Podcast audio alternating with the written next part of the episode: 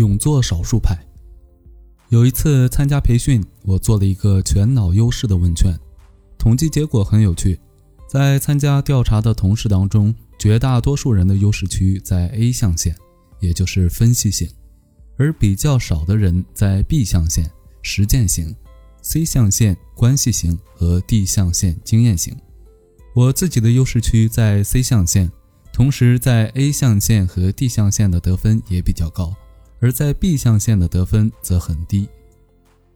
HBDI 是赫曼大脑优势量表的简称。这项技术通过分析人类的思维形态，得出一个大脑运行机制的类别模型，从而帮助人们了解自己大脑的特点和倾向。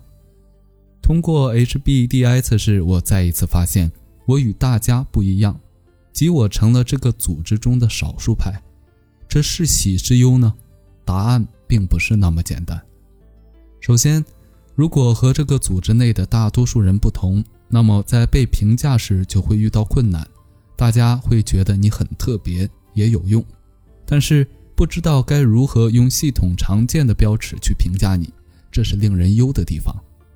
然而，在处于变革时期，当组织期待一些新鲜的变化时，我又会从少数派变成大熊猫。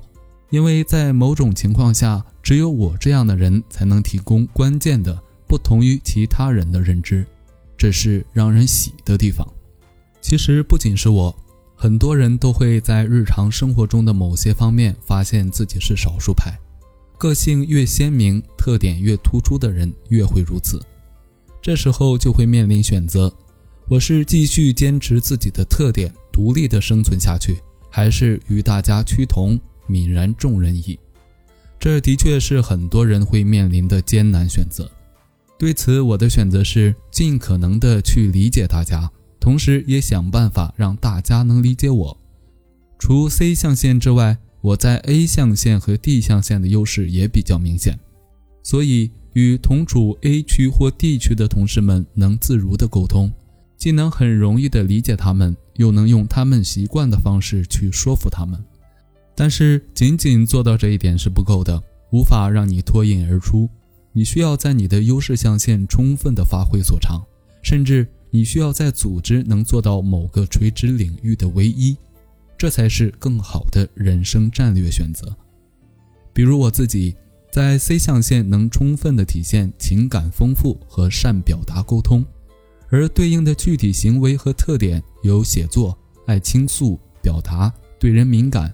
以人为导向等，这些都与我日常工作和生活中所表现出来的特点非常吻合。我的爱好是向他人分享我的经验，同时喜欢写作，喜欢与人交流精神层面的东西，这都是我在工作中的立足之本。我要做的是接纳自己处在 C 象限这个事实，同时不断的去强化自己在 C 象限的优势，而在 A 象限。因为很多同事要强于我，无论我在 A 象限怎么努力，都会面临竞争力不足的问题。所以我要做的就是保持自己在 A 象限的一定水准，能确保和同事无障碍沟通即可。当然，虽然我的 D 象限的得分为八十四分，没有超过一百分，但是因为这个象限的同事数量依然很少，我也可以将之作为自己的次优势区发展。这个象限的行为和特点包括创新、想象、直觉、统观全局和好比喻等，这与我的全局思维、终局思维以及以终为始的思考特点也非常匹配。从以上的全脑优势结果分析中可以看出，我们首先应该接纳自己的特点，而不用过于担心与其他人不同。在此基础上，我们要在自己的特点中发现优势。而优势都是相对而言的，所以除了你自身最强的那一点之外，与他人相比较强的那一点也可以作为优势点去培养。接纳自己与他人不同，从不同中发现闪光点，从闪光点以及对比中发现优势点，之后充分的培养和发挥自己的优势点，这就是我们个人走向真正成功的正途。咦？我与大家不一样，那太好了。